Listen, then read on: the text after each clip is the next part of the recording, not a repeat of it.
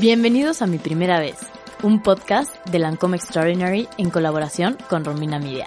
En este espacio conocerás las primeras experiencias de artistas, make-up artists y emprendedoras tanto en la belleza como en la vida.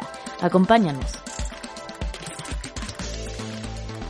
Bienvenidos a una edición más de este podcast que espero que les esté gustando tanto como a nosotras realizarlo. Estamos desde la Casa Lancome Extraordinary y esto es mi primera vez. Yo soy Romina Pons y me encuentro con Itzel... Iba a. Aguilar. Porque tengo, sí, tengo, trabajé con una en radio que se llama Excel. ¿Sabes qué, Romina? Hay dos- Llevamos tres capítulos, no puede ser que no te sepas mi apellido. Ya tenemos aquí otro error, ¿eh? Bueno, ahorita les decimos. Hay que decirlos, porque si no, no lo van a borrar. Ah, no importa, se puede quedar. Ah, pues también. Estamos con Sí. Itzel Alfaro y tenemos una invitada muy especial, Itzel. Así es. Hoy eh, en este capítulo tenemos a Pambo con nosotras. ok, ya. Tienen que saber que en donde estamos grabando alrededor, a alguien se le ocurrió asar chiles. Entonces está colando el olor a la cabina. Entonces, si nos escuchan toser, es por eso. Y no es broma, es como estos eh, retos que luego hacen Romina Media de hacer cosas complicadas. Pues aquí tenemos que hacer un programa de radio o, o un podcast con Chile alrededor. A ver qué tal nos sale. Pambo, ¿cómo estás? Hola, muy bien aquí, peleando con esta garraspera, pero dándolo todo.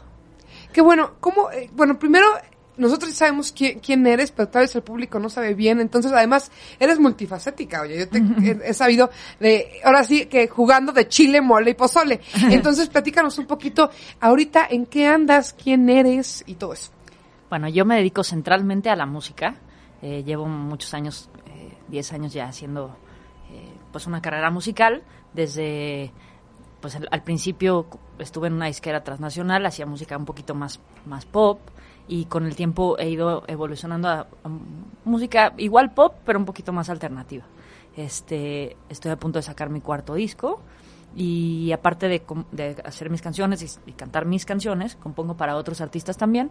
Eh, hago de todo, balada, reggaetón, este, hago muchísimas, bueno, pues la música en general, ¿no? He hecho música, música para películas, música para comerciales, eh, el eje central de mi vida es la música.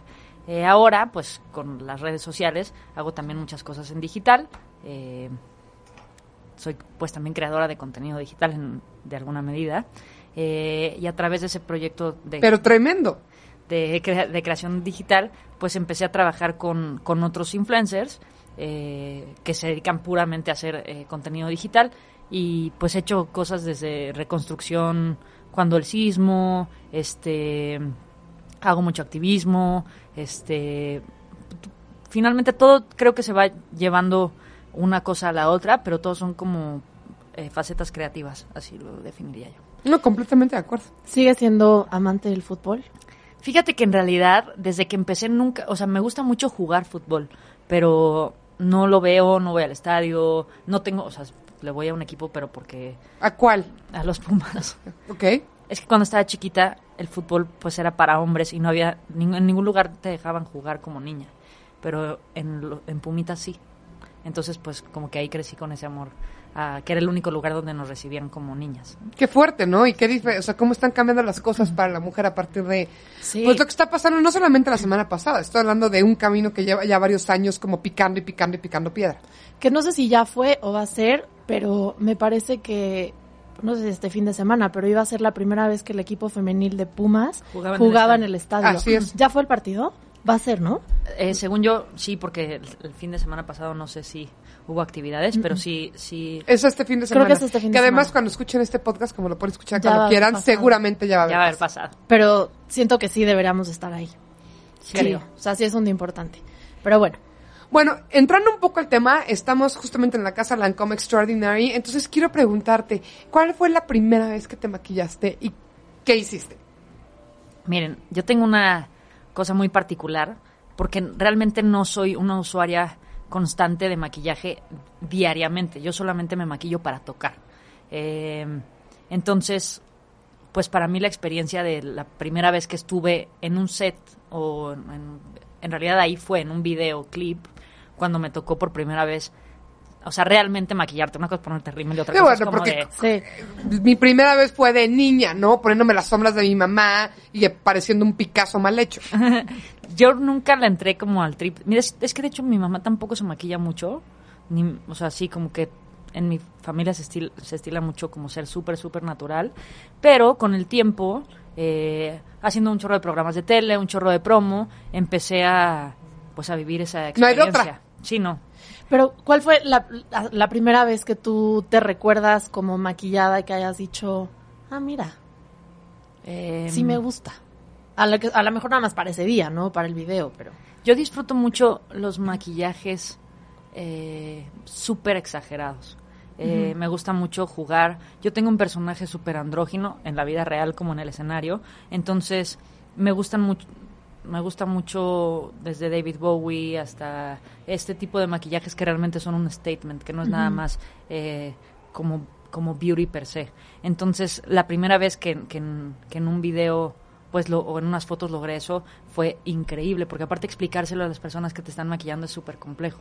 De decir, o sea, siempre de que "Ah, te voy a hacer smokey, no quiero smokey. Te, pero entonces te hago, no, no quiero eso.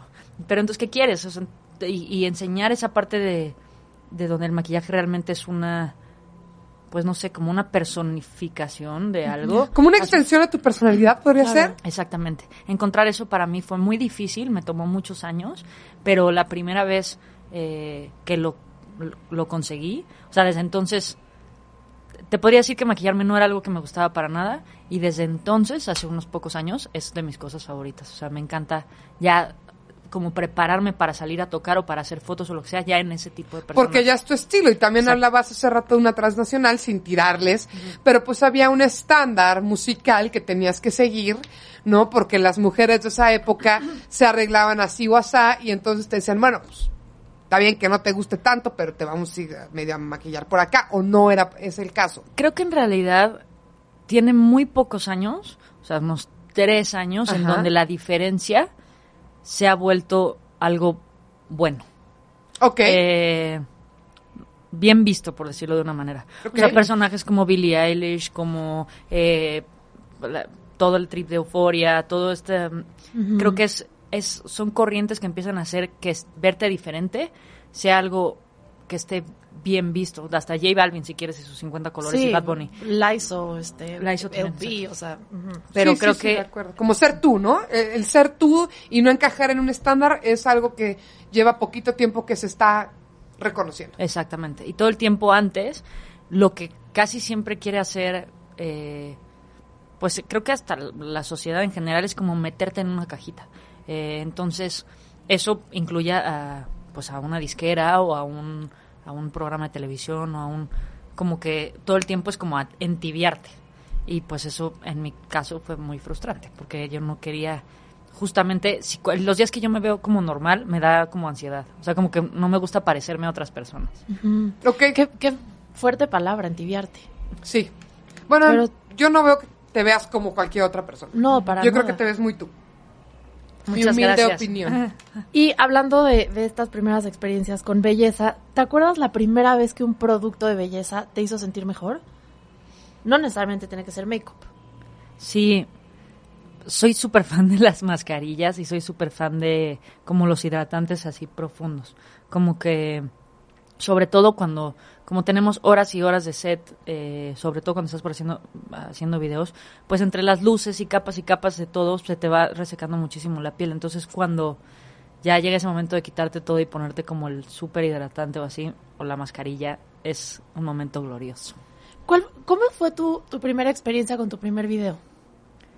Eh, fue, mu- fue una locura, porque es mucha, muchas personas opinando. eh, es la primera vez que tienes. Pues era un, ¿Cuál fue tu primer video? Para que sepamos de cuál estamos Ay, hablando. no, qué horror, no lo quiero decir. Pero No, la gente lo va a googlear. Por eso. Claro. Sí. No, no, no, se llamaba, la canción se llamaba Tras Nubes, es una canción que escribí cuando tenía 14 años, entonces, que después acabó siendo mi primer sencillo unos años después, pero pues obviamente si ven el video, pues estoy chiquitita, todavía tengo como gordismo de juvenil, ya sabes, como... Es que, es que era parte de. Ajá, Babyface, eh, Y entonces regresando a ese video. estuvo, ahora no sé, eh, se filmó en los estudios Churubusco. Wow. Eh, y entonces, pues, muchísima iluminación, muchísimas escenografías, era como un, todo un trip de perspectivas y así.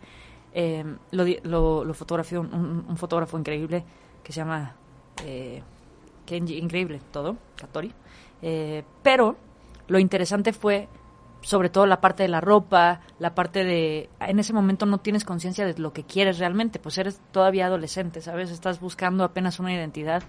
Entonces, pues te llevan cantidades Racks. ridículas de ropa, que obviamente, idealmente tendrías que haber hecho mil pruebas de vestuario y todo, pero aún así, pues ya en set es diferente a la hora que te ponen contra el, el fondo, Fondo, ¿no? ¿no? Lo que sea.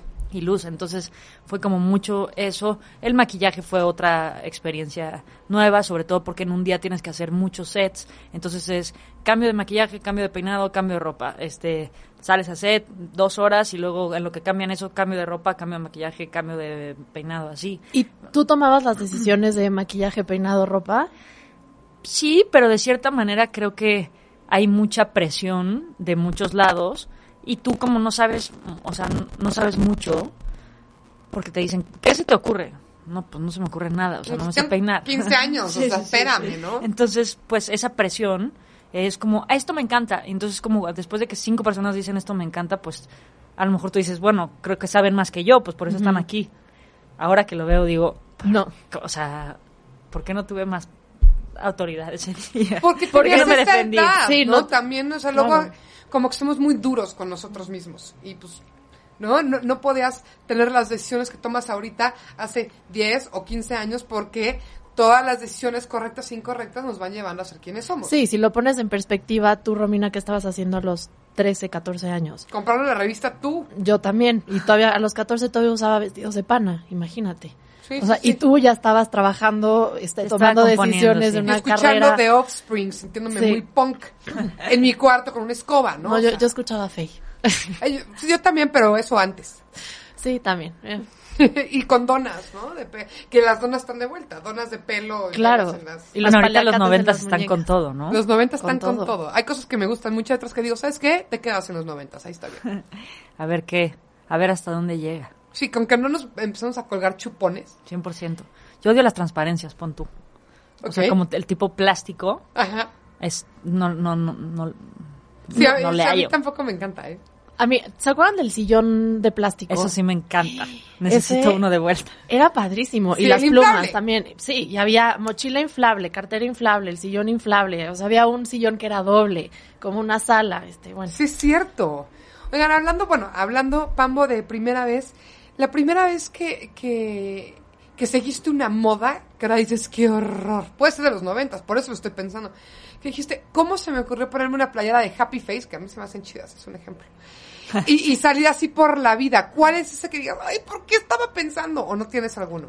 Eh, mira, yo tiendo mucho a uniformarme. Ok. O sea, yo hoy hice un esfuerzo así astral Ok. por ponerme color, según yo. O sea, que yo estoy de negro todos los días y compro cosas por, o sea, por mayoreo. Veo un pantalón que me gusta y digo, me das cinco de estos, por favor. Este, así todo, t-shirts negras y chamarras de piel. Tengo una colección muy amplia. Entonces es lo único y, y sneakers. Entonces yo en realidad eh, trato de no, soy súper vanidosa. Entonces trato de no, eh, ¿cómo se dice? Fomentarme esa, esa, esa, esa parte. Siento que me quita mucho tiempo. Porque si me visto en la mañana y me arreglo y no estoy de negro, entonces a las tres horas ya empiezo a sentir que, estoy- que me siento súper rara, que si voy a una comida ya no está bien, que si voy a salir en la noche ya me tengo que ir a cambiar. Entonces, Bueno, hay un análisis de eso, que dice que personas como Steve Jobs, Elon Musk y Jeff Bezos, que son ejemplos como muy claros, ellos, su closet es así. Su closet es puras playeras iguales o muy similares, puros pantalones, y, y bajo este estudio es lo que acabas de decir, para no perder tiempo. Digo, me cuesta trabajo porque estamos en un podcast en el que hay personas que se dedican al vestuario, ¿no? Claro. Porque es a lo que se dedican, pero en esta línea es el ver co- si combina mi arete con mi falda, con mi blusa, me quita tiempo de ser creativo en lo que yo me dedico a ser creativo. Ahora, a mí me gusta mucho jugar. No me gusta jugar con los colores, no me gusta jugar con mucho necesariamente, pero sí con las texturas y con las eh, siluetas. Entonces, Ok, por ejemplo, tengo este muchísimas chamarras de piel de todo tipo. Eh, desde eh, bikers hasta con flecos, así ochenteras de, de hombros gigantes. cuando hay gente que cree que una chamarra de, de, de cuero es una, ¿no? Tengo No, mi no, chamarra no, de me cuero y para ti justamente es tu closet de chamarras. O sea, ¿podrías decir que coleccionas? chamarras de piel. Sí, la verdad sí, negras. Más o Negras. menos como cuántas tienes.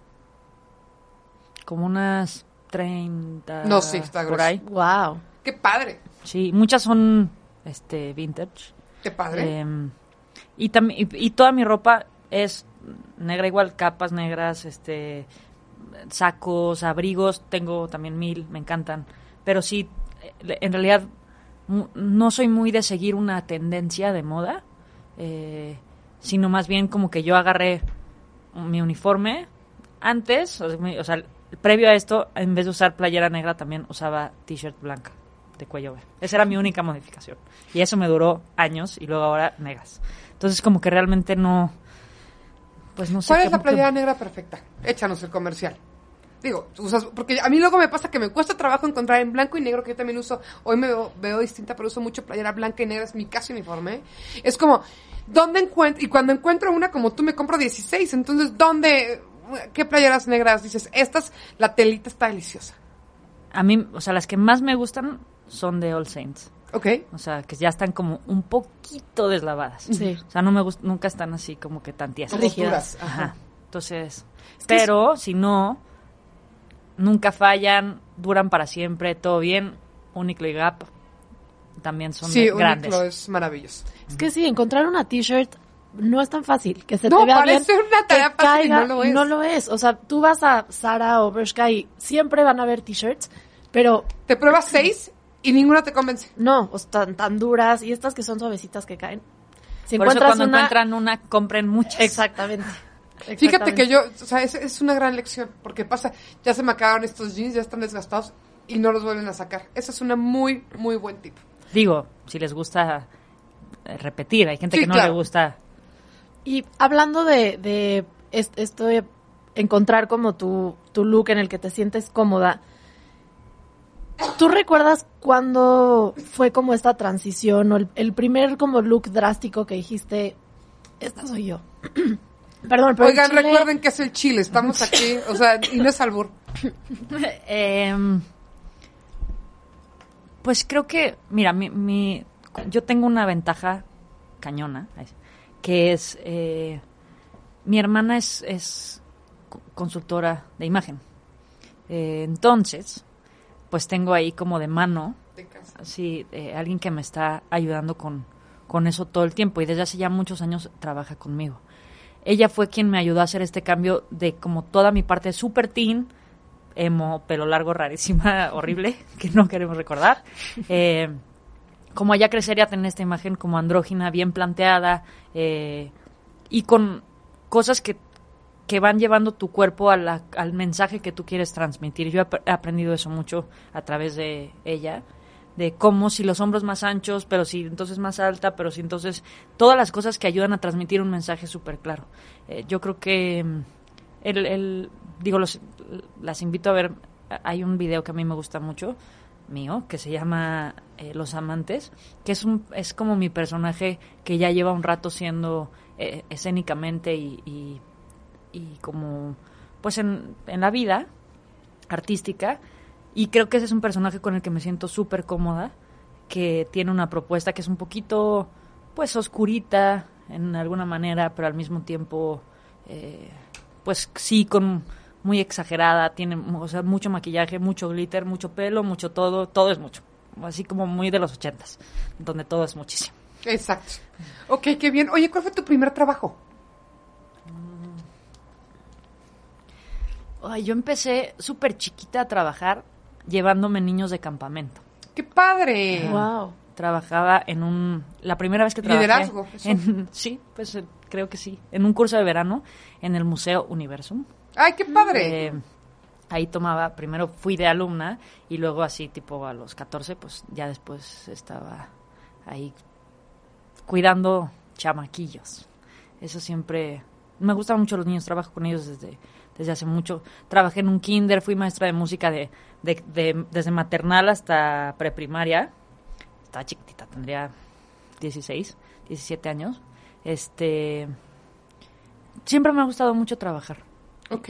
Y me- y- pero siento que los primeros trabajos que tienes pues son pues lo das todo, no es, no es que ahora no lo dé todo, pero en ese momento eh, están llenos de, de ilusión y de, y de reto, ¿no? Justo eso ahorita te, te quería preguntar, porque tú ya llevas muchos años en esta carrera, ¿no? Eh, al final en, en, en la industria de la música y haciendo música y componiendo también para otros. Pero, ¿qué es lo que a ti te hace mantenerte en esto? O sea, ¿qué es lo que te motiva a seguir haciendo música?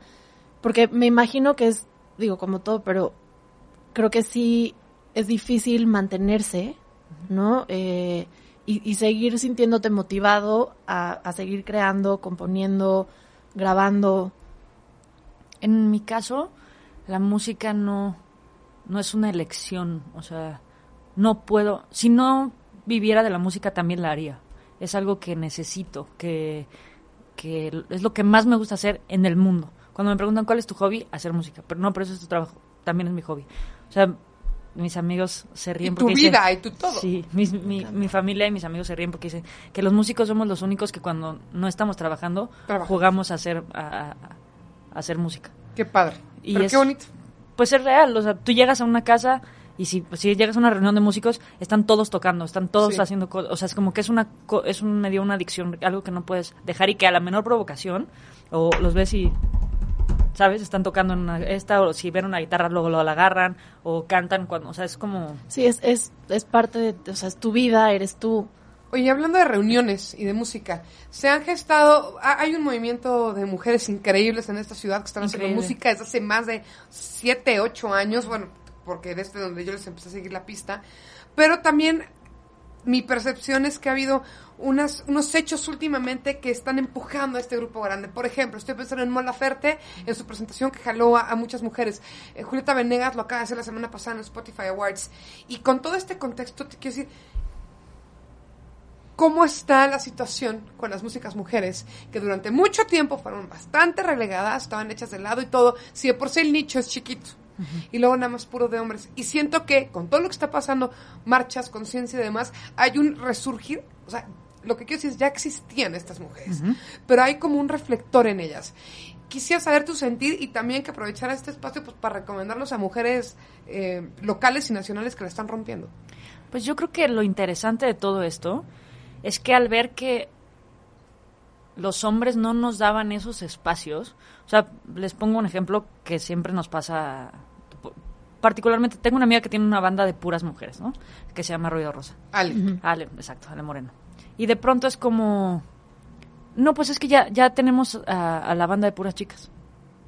Y es como, ah, o sea, si hay una ya no puede haber dos, o sea... Es, es la banda, o sea, Sí, el sí, slot. Es como si, si así check, mujeres, banda de mujeres, listo. Eh, creo que eso pasó durante muchísimo tiempo en festivales, en espacios de radio, en espacios de tele. Es como si lo relevante de una banda fuera que, que son puras mujeres, no sus No canciones, no sus nada. O sea, que son puras mujeres, eso era como lo... eh, también creo que mundialmente, aunque sí hay muchas mujeres de, de pues, o sea, muchas bandas de mujeres, pues obviamente los, las, gra- las grandes bandas, de cierta manera, que tenemos en la cabeza, pues son los Beatles, los Rolling Stones, este, como bandas que es- obviamente que se gestaron en los 60, 70, Puros que son puros hombres. Pero tenemos una historia musical de mujeres desde Billie Holiday, este, Judy Garland, o sea, a- tenemos grandes exponentes de la música, eh, pues Fem- femeninas Sí, exactamente. y creo que se ha ido como relegando muchísimo. Ahora, lo que ha ido pasando es que estas mujeres que, que han ido avanzando y que han ido viendo pues cómo se les han cerrado esos espacios, decidieron, que me parece increíble, Generarlos. abrir, exacto, generarlos de, ah, si no te invita, no voy a decir nombres de bandas, este, a abrir, no te preocupes, yo sí. Claro. Este, hay una cosa bien rara que no sé por qué es, no les voy a echar porras, pero sí les respeto mucho, y es que los hombres se protegen mucho entre ellos.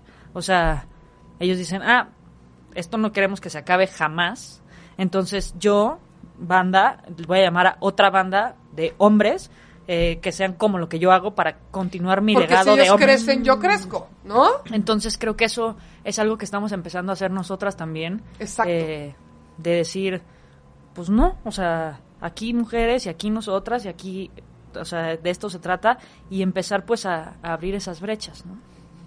Es que creo que sí es necesario a veces yo tengo amigos, ¿no? Que me dicen como, es que si ahora resulta entonces que todo tienen que hacerlo entre mujeres. Y es como, no es que sea nada más que solo pueden ser mujeres, pero es que si no, o sea, llevamos tantos años en desventaja, que si no nos apoyamos y si no intentamos como contrarrestar esta brecha, difícilmente vamos a llegar a una equidad. Aparte nadie lo va a hacer por nosotras. ¿no? Exacto. Entonces, o sea, o lo hacemos nosotras o no. Ya tenemos que terminar, pero antes Pero sacamos... es que les quiero de- de- de- Ah. enseñar algo. No, entonces pero no, tengo terminamos. No. Digo, o sea, aquí no es radio. O sea, Eh, aquí nos podemos seguir, y seguir, y seguir. Justo les voy a, a recomendar este documental que está, va a ser el estreno aquí el 27. Se llama Una banda de chicas y es, es un documental argentino. Eh, si pueden busquen ahorita el tráiler, se los voy a poner a- offline para que lo vean. Eh, y lo va a traer a- eh, pues en, en el interior de la República Ambulante. Eh, y aquí en la Ciudad de México eh, un, un un colectivo de mujeres que se llama La Zona, que es principalmente un, un colectivo eh, para personas, eh, para mujeres eh, lesbianas eh, y también trans, y, como de la comunidad LGBT, queer en, en- en otra manera En general. ajá. pero pero que bueno finalmente lo, lo interesante de esta de esta postura de este documental es pues todas las mujeres en el punk en Argentina y cómo defienden eh, pues eh, empiezan diciendo que que para que una mujer fuera reconocida dentro de la música a fuerza tenía que ser la vocalista por ejemplo Claro, con este, paldita, ¿no? 100%. Y que cantara bonito, no jamás transgresor, jamás este de ninguna manera que, que incomodara a, a la audiencia, ¿no? Y ellas pues empiezan a hacer como toda esta retrospectiva en, en cómo ha ido cambiando la música pues en los últimos años y cómo las mujeres hem- hemos ido tomando este lugar. Creo que hablando de primeras veces, sí estamos en una en un momento de, de- ¿En de- una primera vez? En una primera vez. Que esperemos que, que no tenga que haber otra, ¿no? O sea, que- Exacto, que de aquí ya se vaya, ¿no? eh, Se pero- amplifique. Exactamente. Pero sí creo que es importante que nos demos esos espacios, que nos juntemos, que, que compartamos como... Y, y que confiemos en, en, en el poder que tenemos como mujeres de hacer cadenas, así como las han hecho los hombres durante milenios, de, de ir cediendo que si tú tienes un espacio, invites a otra mujer a compartir ese espacio, y que esa mujer invite a otra mujer a compartir un espacio, ya sea laboral, social, eh, lo que artístico, lo que sea, pero ir como Es que generando esto. Yo, yo sí creo que, que sí estamos, o sea, sí ha habido un cambio, porque definitivamente creo que la ideología que nosotras teníamos de niñas, o al menos la que percibíamos en películas, en la tele, en, yo me acuerdo en la primaria era como que la niña es tu enemiga, ¿no? Inclusive si es la mejor Tu competencia. tu siempre. competencia. Y si es también la amiga de tu mejor amiga, también es un rival. Y como toda esta serie de, de prejuicios y de, de ideas completamente erróneas. Y sí siento que hoy, más que nunca, esta cultura como que se ha ido eh, pues como eh, disminuyendo, eliminando, donde realmente ahorita sí es, está mal visto, o sea, trashear a otra niña y es más como apoyémonos entre todas nosotras y que realmente, o sea, genuinamente, si abres, si te abres tú a otras mujeres, sientes esa empatía y sientes como ese reconocimiento y realmente puedes hacer cosas muy padres, encontrar, yo he encontrado gente muy querida, buenas amigas, aunque sea de una vez que te veas, pero si tu actitud es distinta, toda la dinámica cambia. Y, y, ojo, tampoco se trata de satanizar la palabra competencia. La competencia No. es sana. La competencia te saca a lo mejor, te hace pensar en ideas nuevas, te hace evolucionar desde en el deporte hasta laboralmente. Siempre es algo, es algo bueno. Y, y está increíble que entre mujeres creemos competencia a todo nivel, no solamente entre nosotros, sino con los hombres, con otros mercados, con otras cosas. Eso es lo que nos va a hacer caminar.